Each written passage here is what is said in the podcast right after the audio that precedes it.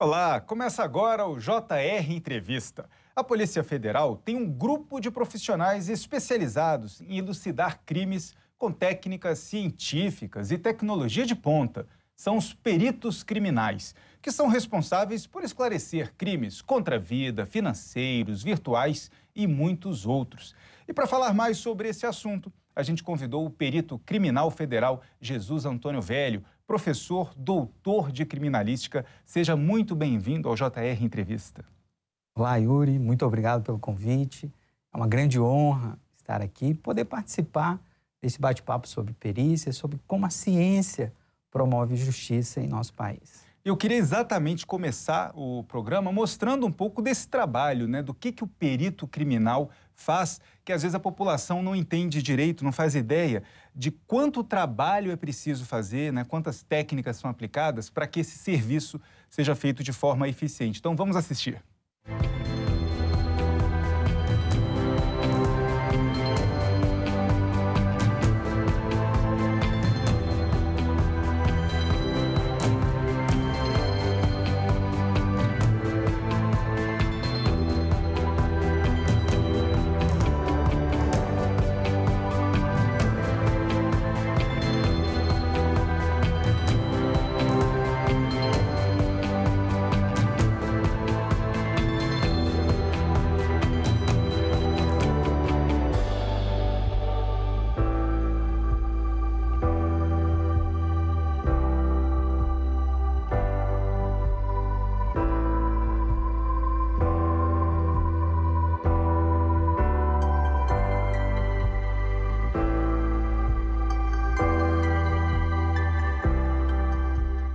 Vimos aí alguns exemplos né, do que a perícia faz de fato, para quem ainda não conseguia entender né, que tipo de trabalho é esse. Vendo as imagens, eu fiquei também me perguntando como é que a perícia criminal federal ela é estruturada hoje na Polícia Federal. Hoje, é, existem unidades da Perícia Criminal Federal em todas as capitais, em algumas cidades interioranas estratégicas, como, por exemplo, Berlândia, Campinas, Londrina, dentre outras cidades, totalizando 50 unidades da criminalística federal, sendo a mais importante em termos uh, de complexidade de estrutura, de número de profissionais, o Instituto Nacional de Criminalística. A gente pode dizer que o coração da perícia criminal federal é o Instituto Nacional de Criminalística, localizado em Brasília. Inclusive, algumas das imagens né, que vimos são de laboratórios, de áreas dentro desse instituto. Dentro do instituto, dentro do instituto. E um dos livros do senhor tem sempre né, essa temática né, do, do, trabalho, do dia a dia, que são os locais de crime. O senhor, inclusive, lançou uma nova edição, uma nova publicação também né, sobre esse assunto. Qual que é o maior desafio da perícia e a importância desse tipo de publicação? É o, o berço da criminalística, o início de tudo, é, de todo o processo, Yuri, se dá no local de crime. A gente pode dizer que o local de crime é o palco de geração dos vestígios, que é a matéria-prima do trabalho da perícia. É, então, tudo que se sucede, todas as análises complementares é, em laboratórios, tem base o que é arrecadado, o que é encontrado nesses locais de crime.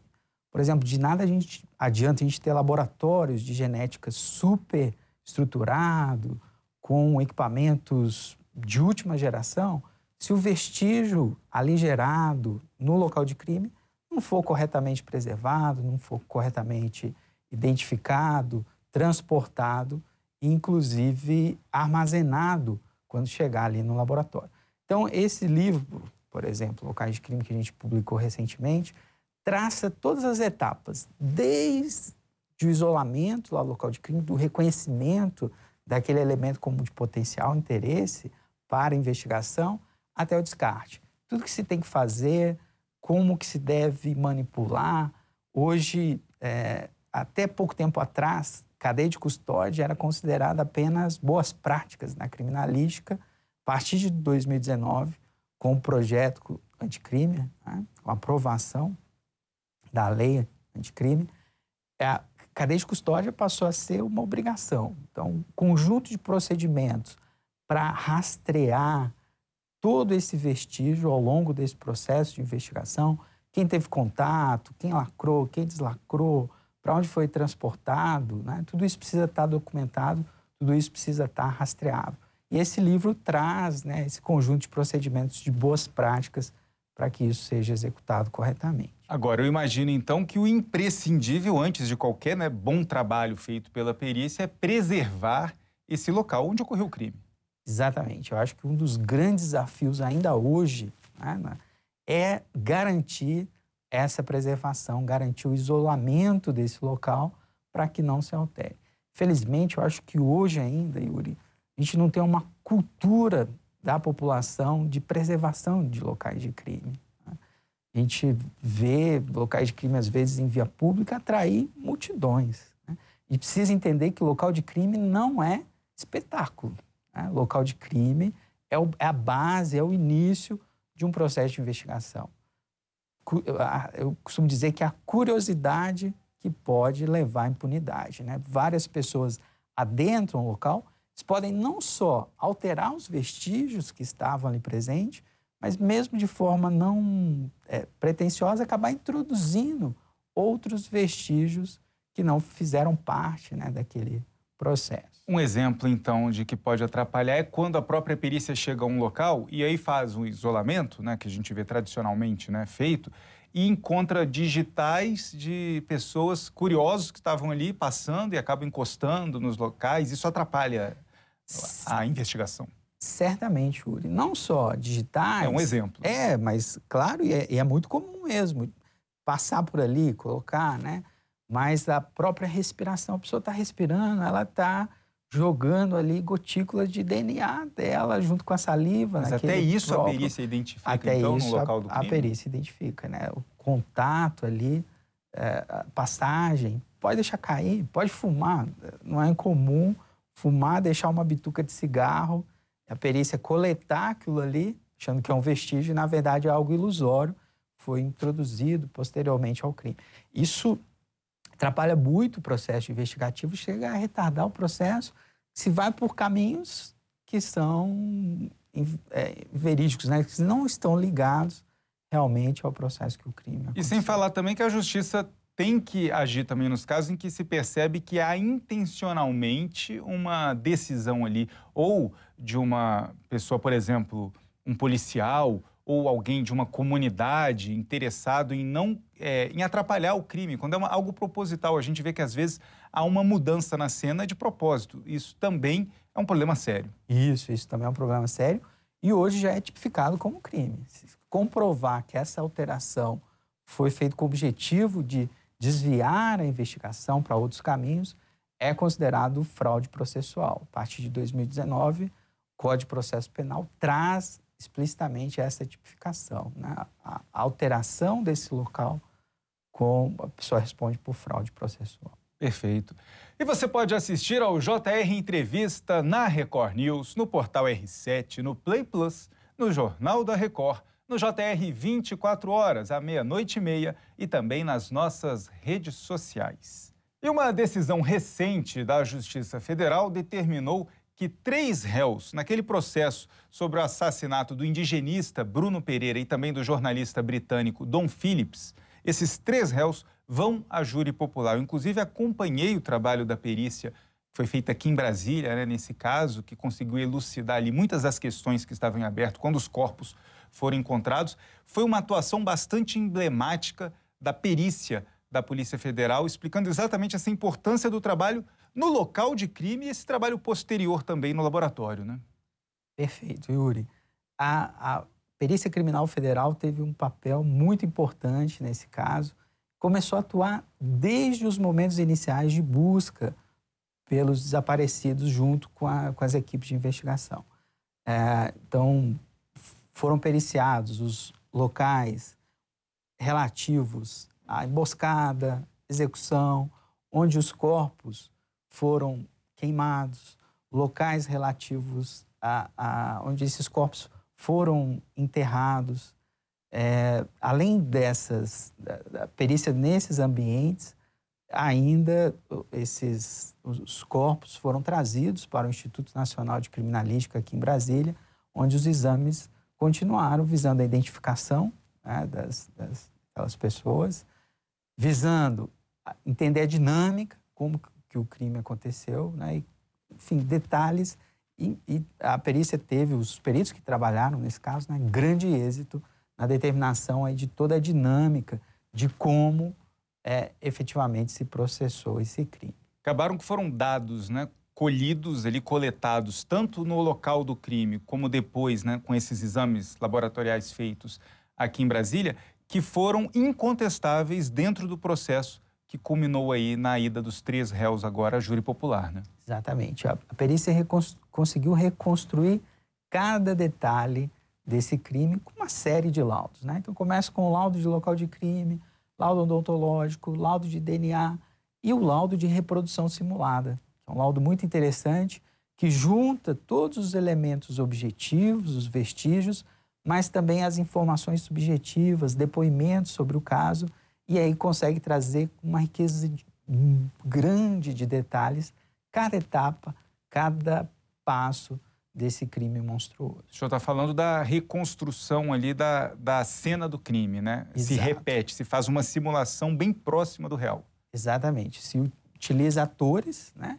E aí a, a, aquela história ela é revivida, ela é recontada em detalhes utilizando atores nessa simulação.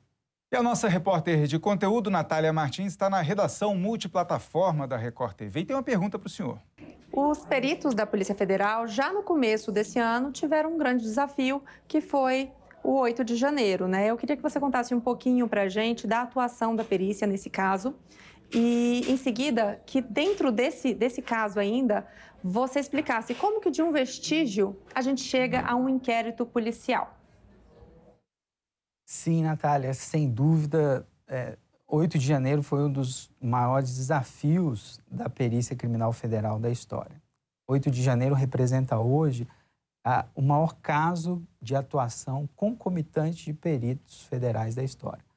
Foram mais de 50 peritos que atuaram já no primeiro momento, já na primeira, eh, nas primeiras horas de investigação do 8 de janeiro. Então, em torno de.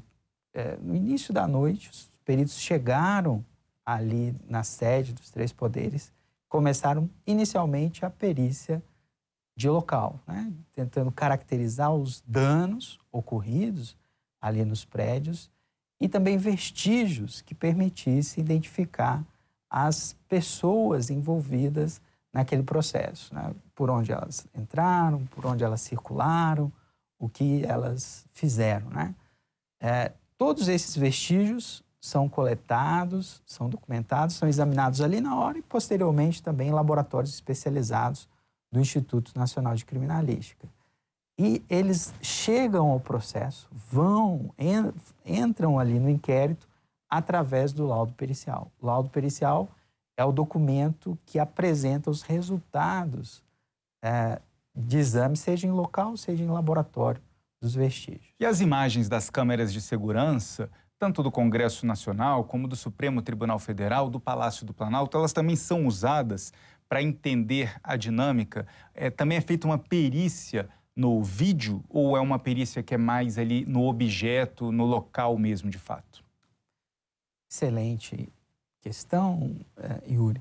Sim, as imagens são fundamentais para a gente entender a análise, a gente chama a perícia de análise de conteúdo desse material. Né? As imagens mostram detalhes de atuação e permite, inclusive, a individualização de comportamentos de várias pessoas ali que participaram daqueles atos aquele dia. Então, perícia nas imagens são fundamentais, não só para entender essa dinâmica, mas também para identificar essas pessoas.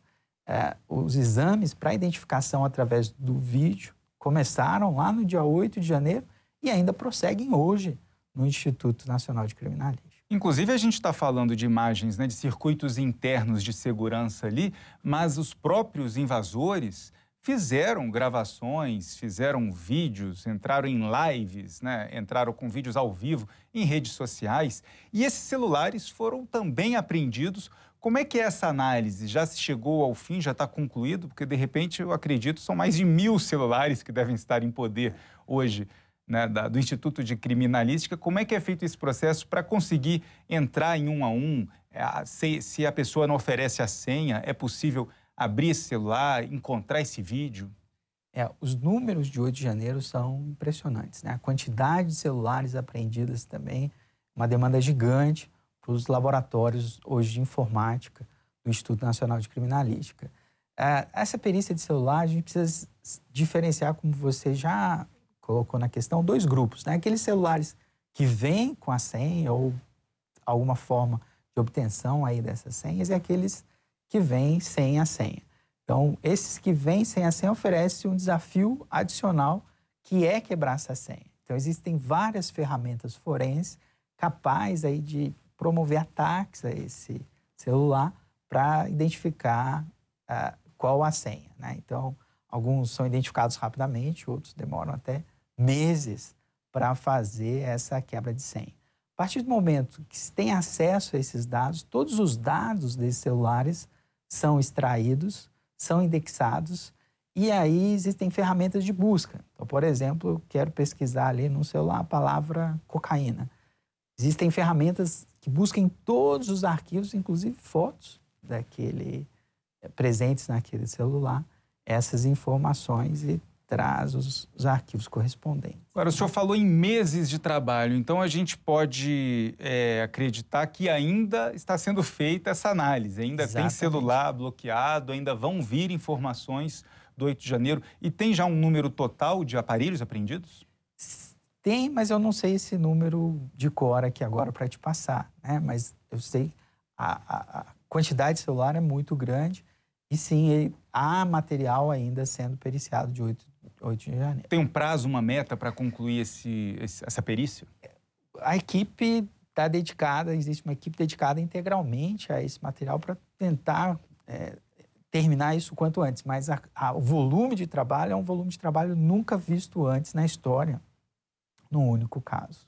E também tem um outro problema ao celular, às vezes, né? Que é o aparelho físico estar perdido, ou o próprio investigado some com esse aparelho, né, para não ter essa obtenção ali física do material, um desbloqueio de senha, mas há uma alternativa que a gente já vê a perícia trabalhando nisso também, que é investigar o material que está na nuvem, ou seja, aquele material que saiu do celular, foi feito ali né, uma transferência do arquivo para um, um, site, para uma plataforma digital e já está sendo usada como prova parte né, desse material que, que o, a Polícia Federal, o Instituto de Criminalística Federal, já conseguiu resgatar. É um desafio maior quando esse material também está numa nuvem, mas é possível fazer essa análise.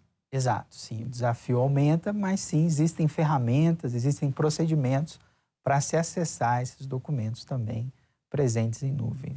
A complexidade hoje do celular aumentou muito, né, Yuri? Eu lembro quando eu entrei há quase 20 anos atrás trabalhando com perícia, perícia celular era feito ali como um usuário, né? Acessava ali o celular, lembra até dos quesitos, né? Quais as chamadas efetuadas, e geralmente no início lá, ficavam umas 10 chamadas no máximo, 12, né? Quais as efetuadas, quais as recebidas, é, quais os contatos de agenda, basicamente se restringia a isso, né? Hoje, se observa, os smartphones são basicamente computadores de bolso, né? Então, complexidade de trabalho e a quantidade de informações também aumentou muito que se consegue extrair. Né? São vídeos gerados pelo computador ou armazenado é, via mídias sociais, acessos a aplicativos, da localização da pessoa com base em pontos de conexão com Wi-Fi em diferentes regiões. Então, a quantidade de informações que se consegue extrair hoje de um celular é gigante. Dá mais trabalho para a perícia, mas tem ajudado bastante o processo judicial em seguida. Exatamente. E o JR Entrevista vai para o intervalo. Na volta, a gente fala mais sobre casos emblemáticos da Polícia Federal. Até já. Estamos de volta com o JR Entrevista. E aqui com a gente, o perito da Polícia Federal, Jesus Antônio Velho. Outro caso também bastante marcante e recente do trabalho da perícia da Polícia Federal foi no caso da investigação das joias recebidas de presente pelo ex-presidente Jair Bolsonaro e também pela ex-primeira-dama Michele Bolsonaro. Inclusive, uma das joias lá é, foram identificados mais de mil diamantes. Né? Como é que é feito esse trabalho? É. Colar, por exemplo, né, fazia parte do kit das joias, tinha 2.061 diamantes. Cada um desses diamantes é analisado individualmente então, é analisado composição química, é analisado as características de lapidação, formato e etc. Isso é a conservação desses diamantes, isso é determinante para a determinação do preço desse colar. Né? Isso foi feito pelos peritos especializados em geologia no departamento, ou no departamento, não, desculpa, no laboratório de Mineralogia e Gemologia do Instituto Nacional de Criminalística. E esse laboratório também analisa a quantidade de ouro, prata, outros metais preciosos, outras pedras preciosas, é tudo feito, essa análise é feita ali. Isso. As mais variados tipos de ligas metálicas e joias são analisadas nesse laboratório. É muito comum receber uh, um dos, dos, dos, das principais atividades desse laboratório é a análise de ouro. É nesse laboratório também que é desenvolvido o projeto Ouro Alvo da Polícia Federal, em que se pretende determinar a origem, rastrear a origem desse ouro, por exemplo. E a gente também é, vê uma situação muito grave acontecendo no Brasil. Começou em outros países, principalmente na Europa, mas é a criação de pequenos laboratórios de drogas sintéticas. Esse também é um, uma outra área, né, aquelas chamadas drogas K, que vem assombrando muitos países já e a Polícia Federal tem atuado nisso. Como é que pode ser feito um trabalho de perícia que ajude no combate à, à proliferação dessa droga no país? Perfeito. Uh, a gente tem um grande número de peritos atuando especificamente nessa área de identificação das drogas. Né? Sempre que um material suspeito de ser droga é apreendido, ele precisa ser encaminhado para a perícia. É a perícia que identifica e diz se esse material é droga ou não e qual droga ele é, é aquele material, está presente ali, e até em que concentração ela está presente. A drogas K, né, que esse ano eh, foi muito relatado, divulgado e se constitui mesmo um grande problema de saúde pública, são, na verdade, canabinoides sintéticos. São substâncias que imitam ali o efeito do, dos canabinoides presentes na maconha, mas com uma estrutura química totalmente diferente. No entanto, agem nos mesmos receptores. E aí o trabalho da perícia é exatamente identificar essa concentração, que, claro, quanto mais forte for a droga, maior risco para a saúde de quem está consumindo. Né? Exatamente. A, a perícia tem esse papel de identificar qual é a substância e até dizer se é uma substância já conhecida ou se é uma substância nova. A Polícia Federal identifica aí, todos os anos novas substâncias que não estavam uh, prescritas, que não eram substâncias já consideradas ilegais. É, existe um, um, grupo novo hoje de drogas chamadas drogas de desenho, que são drogas produzidas com pequenas modificações estruturais para fugir desse processo de fiscalização. Então, não só identificar drogas conhecidas, mas também drogas que ainda não são conhecidas é, no nosso país. E a gente falou aqui de diversos assuntos que o trabalho da perícia dentro da Polícia Federal é fundamental para a gente chegar a um resultado final. E eu queria que o senhor, dentro da sua experiência né, de mais de duas décadas nesse trabalho, né, no Instituto de Criminalística Federal, pudesse lembrar para a gente de algum caso que o senhor considere mais emblemático, que marcou a sua carreira até aqui. É, eu acho que um dos casos que mais marcou a minha atuação foi a perícia em Brumadinho. Né? Sem dúvida, foi o maior local de crime que eu já pisei. Mais de 290 hectares, Yuris, ali, a área atingida pela barragem. E a, com a caracterização de uma quantidade de danos imensuráveis. Danos contra a vida, danos contra o meio ambiente, danos contra o patrimônio, danos contra a economia local. Então, a quantidade de, de vestígios, é a repercussão né, daquela situação ao longo aí da minha carreira, certamente foi o que mais me impressionou. Deve ter sido um desafio muito grande, né, fazer essa identificação ali do local do crime, não só pela extensão, como o senhor disse, mas, por exemplo, até hoje temos corpos que não foram encontrados né, e não devem mais ser encontrados. Exatamente. O desafio ali era gigante, né? Lembro quando eu cheguei no local, o primeiro desafio era identificar onde estava. Né? Tudo que você olhava ali era coberto por lama. Dizer, olha, aqui era o restaurante. Você olhava, lama. Aqui era pousada, lama, né? É, assim, eu acho que a quantidade de corpos encontrados, se comparar com outros desastres internacionais, foi muito exitosa, né? graças ao grande trabalho realizado também pelo Corpo de Bombeiros nesse caso. Perfeito. O JR Entrevista fica por aqui. Lembrando que você pode assistir ao programa na Record News, no portal R7, no Play Plus, no Jornal da Record, no JR 24 horas à meia-noite e meia e também nas nossas redes sociais. Muito obrigado pela presença aqui no nosso JR Entrevista. Até uma próxima oportunidade. Eu que agradeço, Yuri. Muito obrigado. E muito obrigado também a você pela companhia. Até a próxima. Tchau, tchau.